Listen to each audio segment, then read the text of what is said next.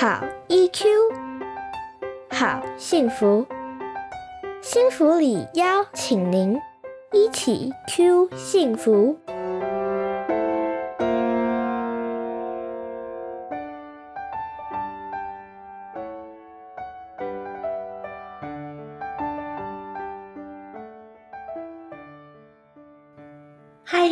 大家回到一起 Q 幸福频道，我是节目主持人骆玉芬，临床心理师。一起 Q 幸福频道是由新福里情绪教育推广协会所经营。新福里长期投入儿童情绪教育工作，提供有专业基础的 EQ 教育内容。本频道由协会中的专业讲师与大家分享情绪教育相关的内容，陪大家找到生活中的好 EQ。今天呢，在节目中再度与我们相会的是黄怡山临床心理师。嗨，怡山。Hello，各位听众，玉芬，你们好。嗨，很开心又再度的邀请到怡山。怡山老师之前在我们这边的节目都是，就是在这边的几集啊，都是非常受到欢迎。因为怡山老师自己也是妈妈，然后又非常了解孩子的议题。怡山心理师他除了是新福利这边的专业讲师之外，他同时也是麦凯尔心理治疗所的心理师。然后啊，怡山呢，他的其中一个专业其实就是跟自闭症的孩子相处。那另外呢，也很擅长处理孩子各式各样的情绪行为问题，还有很擅长运用绘本来做相关的工作。所以今天呢，我们就再度的邀请到这么受欢迎的怡山老师来到节目中跟大家分享。怡山，我今天有一个完全就是为你量身打造的问题，要邀请你来分享。我刚刚特别在介绍中提到你很擅长就是自闭症孩子相关的处理，是因为最近有家长提到一个问题，就是说，嗯，现在就是现在的特殊生，也就是我们所谓的。呃，特教的孩子啊，他们现在都在普通的班级里，大部分啦。那班上如果有这样的特殊生，尤其是像自闭症的小朋友，很多大人都会觉得他们好像都听不懂人话啊，然后是不是就很容易攻击到其他小孩？那如果班上有这样子的特殊生，要怎么办？好担心自己的小孩被攻击到。这确实是大，就是送孩子去上学啊，最在意的一定是孩子的安全。那有时候我们如果听到就是班级里面，诶，可能有特殊生，或者是听到孩子回来转达有呃同学可能情绪很失控啊，我们当然是想当然一定都会很担心。如果是我自己本人，我也会很担心。对，那不过其实就是从很多的。呃，记录或者是我到校，我常我有时候需要去学校巡回啊的各方面的了解。呃，其实我觉得，呃，自闭症的孩子去攻击人的频率，并没有大家想象中的这么高。对，其实没有这么高。那再来攻击的都是什么样的小孩啊？其实我觉得，与与其要说自闭症的孩子就是可能攻击到别人，应该。更更具体的应该会是情绪控管或者是调节困难的孩子，可是这样子的孩子可能不一定就是自闭症跟他是等号的，对，即使是我们一般发展的孩子，也有可能会遇到就是情绪控管或者是一些处理冲突比较。冲动的孩子其实是有可能的，没错。也就是说，其实确实有一部分的自闭症的孩子，他们在情绪控管上面比较困难。可是，情绪困难、情绪控管上的困难，不是只有自闭症孩子才会有，就算一般的孩子，也会有那种脾气很差、很容易发脾气的情绪障碍的孩子，也都是有可能的。其实，这就是我们心福里一直在做的事情，陪孩子去认识情绪，跟能够好好的处理情绪，这件事真的好重要哦。没错，没错。嗯，那所以如果班上真的有自闭症的孩子的话，或者有这些特殊生的话，那我们作为爸爸妈妈，我们可以怎么样子处理呢？嗯，我自己现在就是很想要做的事情，就是很希望这种特教的孩子们可以更多的被认识。那为什么？其实我们更多的去认识他，我们才知道怎么跟他相处。当我们就是哎，好像直接认为自闭症是什么的时候，我们就是避开，或者是呃，就可能会因为错失了很多学习的机会。因为我觉得，呃，不管是一般生或是特教生，在为什么现在其实是很强调融合的？对。那其实我觉得这个融合有一个很大的优点，是可以让每个人都知道，就是我们的世界就是有各式各样的人。嗯。对。那我们要怎么学习去彼此尊重、彼此理解？然后好好相处，其实是很重要的事。我觉得这一般生也是很需要学习。如果他可以在学业的过程中，他就可以学到，而不是就是离开学校的时候，在大社会我们更没有办法保护他的时候学习到，不是就是更好？我觉得是更好。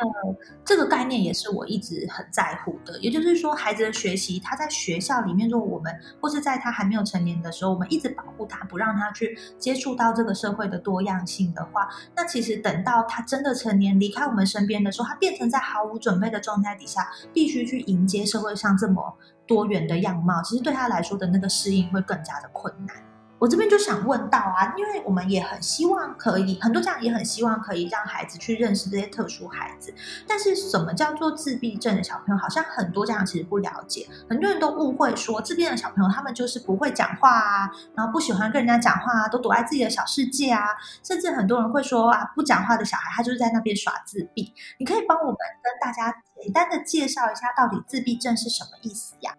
呃，其实就是大家可能心里想的那种，呃，比较不说话，或者是比较很多呃特殊的呃自我刺激。我们可能例如说，有些孩子会甩手啊，或者是转圈圈啊，呃，这类比较典型的自闭症的孩子，他们通常不太会呃在普通班就读，有可能他会比较在特教班学习。对，可是其实有一类型，其实自闭症。大家如果熟悉的人可能会知道，它就像是一个伞。我们现在会说它是一个自闭症类，所以它自闭症类的伞下有很多种类型的自闭症。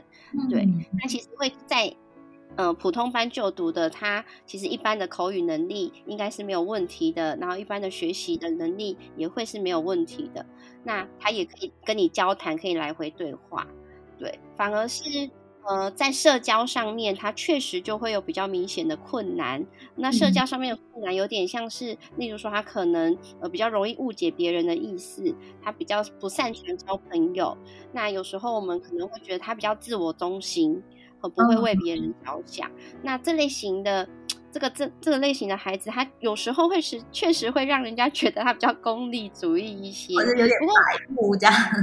对对对对对，可是我说真的，就是我这样子长期啊，好多年就十几年，面对从研究所到现在，面对这么多这么多自闭症的孩子，我觉得他们的心其实是很善良的，有时候只是他们真的不善于，非常的不善于表达，这也是他社交上很大很大的困难。对，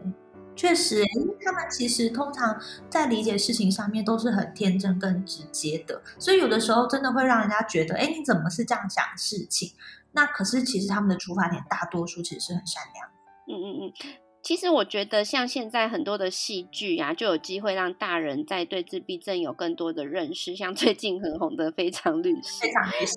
对啊，其实就从当然他。戏剧一定有美化的程度，可是它某一些点上确实是有演到一些自闭症蛮核心的一些困难，对。然后也会看到，如果大家可能有看过，没看过也没关系，也会发现就是自闭症。刚刚我说社交嘛，另外一个就是呃，他可能会有一些呃固执性，那可能有包括他的仪式行为，呃，或者是他可能比较没有弹性，对。那他很需要一种。它可以预期的规律，那有时候当这个规律被打破的时候，或是打坏的时候，而他的情绪上面可能就会有点焦虑，对，就会有点焦虑而没有办法接受这样。嗯，所以其实我们是要去知道说，对自闭症的孩子来说，就是他们可能会遇到困难的地方，或他们情绪会产生的点到底是什么？像你刚刚提到说那个规律被打破，我之前其实就有一些孩子就是这样，比如说他会认定说礼拜二的第一节课就是数学课，结果可能因为调课啊，或者是什么特殊的原因，那一节上了国语课好了，他可能就会觉得非常的不舒服，他就觉得哎，这个时间应该是数学的时间，怎么会在上国语课？那他就有很多焦躁。的情绪，然后可能大家就看到他的情绪开始来了，这样子。所以这个通常这种状态底下，我们要怎么教导我们自己的孩子跟这样子的孩子相处呢？其实我因为我很常会用绘本嘛，嗯那其实绘本我觉得有一些方法其实蛮不错的。就是例如说，可能会让孩子知道说，呃，每个人的大脑其实长得不一样。那自闭症类的孩子，他的同学，诶，他的大脑里面有一个呃东西，他是很需要摆整齐的。嗯。当他的大脑里面那东西被打乱的时候，诶，他会非常非常的不知道怎么办。那这时候如果呃有同学或者什么，哎，去告诉他说你干嘛生气，或者是这又没有什么的时候，其实他就会更加的那个情绪就会更高。嗯，那我觉得这真的是一个可以让我们自己孩子去练习同理心的一个很好的机会。嗯。所以其实我们是可以帮助自己的孩子去理解，说原来这些孩子他们特殊的地方在这些，这是这个地方，那我们可以怎么样帮忙他们？这样。那在班级里面呢，如果其他有些孩子比较不友善，那我们要怎么办？嗯，其实啊，现在我据我所知啊，其实如果说呃班级里面有特殊生，通常就是学校会鼓励老师是可以做一些特教的宣传，对，然后宣导。然后通常就是在家长同意的情况下，那进行的方式可能会因老师或是各校的不同而异。那其实有时候，呃，我们通常会建议老师可以去跟家长沟通，甚至跟孩子沟通，就是诶，他希望怎么去介绍自己的困难。确实，可是这个点有时候是，呃，特生的家长可能也很需要，就是有这样子的勇气。那我觉得特生的家长的勇气真的是来自于我们社会给予他的眼光。对当我们其他的家长，呃，开始能够愿意去听、愿意去理解、愿意让自己的孩子，呃，跟他的孩子学习的时候，我觉得特生的家长的勇气就会长出来。那在这样子。透过老师的宣导，那全全班可以有一个呃，有点像是对这个孩子或者是这个诊断的理解。以后，我其实相信大部分的孩子都是呃愿意帮助别人的。那当然有少部分可能他们也不是很恶意，可是呃，他们可能就是因为我刚刚有提到，就是这类孩这类型在普通班的孩子，他们看起来就跟一般的孩子其实没有两样。没错。对他其实看起来就没有两样，所以有一些孩子可能并不知道他的困难，就会又又看他有情绪，又故意去对有点戏弄他的时候，呃，其实就会有情绪，就会有冲突。对，可是当你是做班级宣导的时候，越来越多孩子理解这个状况，其实其他孩子就有机会去做一个资源。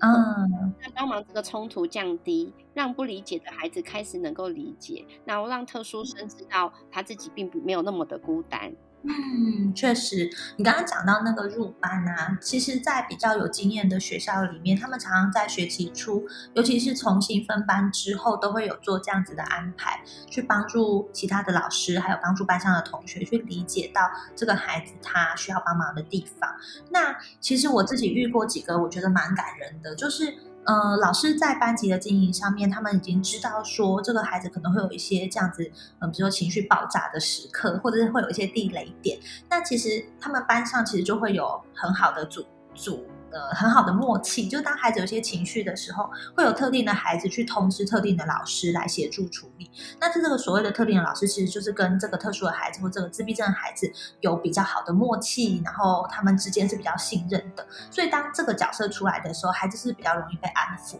那所以有一些时候，比如说是一些科任老师或者一些。有特殊的状况底下，孩子的情绪被挑起了，那班上有这个默契跟这个理解，其实就可以很快的去做出协助，这样其实就可以很帮忙这个孩子在班上的一些被接纳的经验。嗯嗯嗯，我觉得把那个 S 我们会说 SOP 建立起来真的是蛮重要，就是哎谁是灭火的，然后谁可能就是适合远观就好，然后谁可能适合做什么。然后做保护的啊，各方面的，然后甚至在教室里面，如果是呃，或者是校园里面，可以跟这个特殊生，呃，有一个他觉得安全的地方，呃，包括不管是人或者是位置，呃，让他去转换他的心情，我觉得是很好的。其实说真的，没有人没事想打人啊，对啊，对，不管是。就不会对，所以他一定是他的情绪一定是起来的，要怎么让他的情绪慢慢的缓下来，可能是蛮重要的。没错，那同时在这个过程，我可能也会想提另外一个状况，就是当然就是呃，可能有时候我们一般生的家长可能会觉得说啊，我们这样子是不是好像都在包容他啊，还是就是好像让他为所欲为啊？嗯，在纵容他。对对对，可能会有这样子的感觉。嗯，对。那回到最前面的，其实是一个相互学习的过程。那我不不否认，有时候呃，我们特殊生的孩子啊，可能会呃情绪真的强的时候，会让一般生的孩子会有一点吓到，嗯，或者是会有一点觉得不知不知道怎么办。对，那这个其实孩子这样子的，如果自己孩子就是被吓到，或者是遇到这样的状况，其实父母。当然也会很心疼啊，当然也会很心疼。对对，那我觉得这个是我们可以，如果我们知道我们孩子班上有特殊的孩子的时候，我们是可以去跟我们孩子多聊聊，嗯，去理解说，诶，他遇到这样的状况的时候，他的心情是什么？那他不会有什么期待啊？期待妈妈可以怎么帮忙他，或是期待老师可以怎么帮忙班上的这位同学？呃，让让我们的孩子知道说，哎。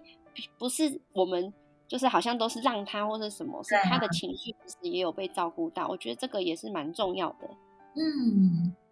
确实是哎，因为确实，如果孩子在就是像特殊孩子在班上会有一些爆炸的状况。有有些孩子就会觉得我一直被干扰到，我一直受到影响，比如说我上课上一半可能会中断，所以孩子可能也会有一些不满啊，觉得委屈或者不公平的地方。所以要怎么样去帮他们在学校里面是能够去跟这样的孩子相处，那照顾他们这个部分的感受，真的也是很重要的事情。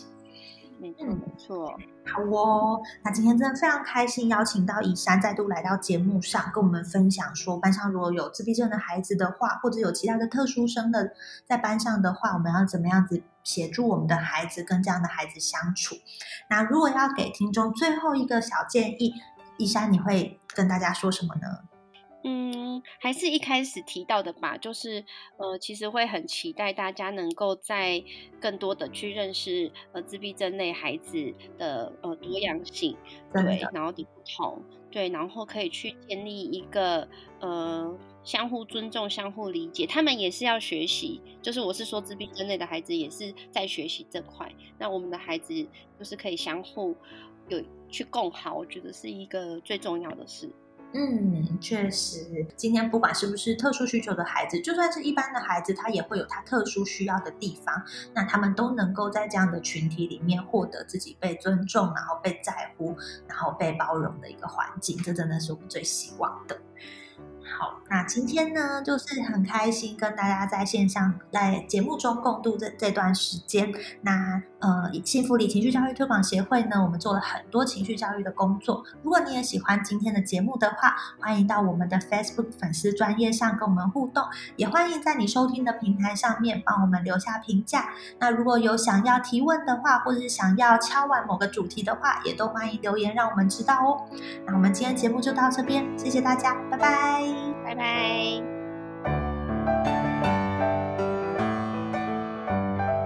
一起 Q 幸福，台湾幸福里情绪教育推广协会制作，欢迎您持续收听。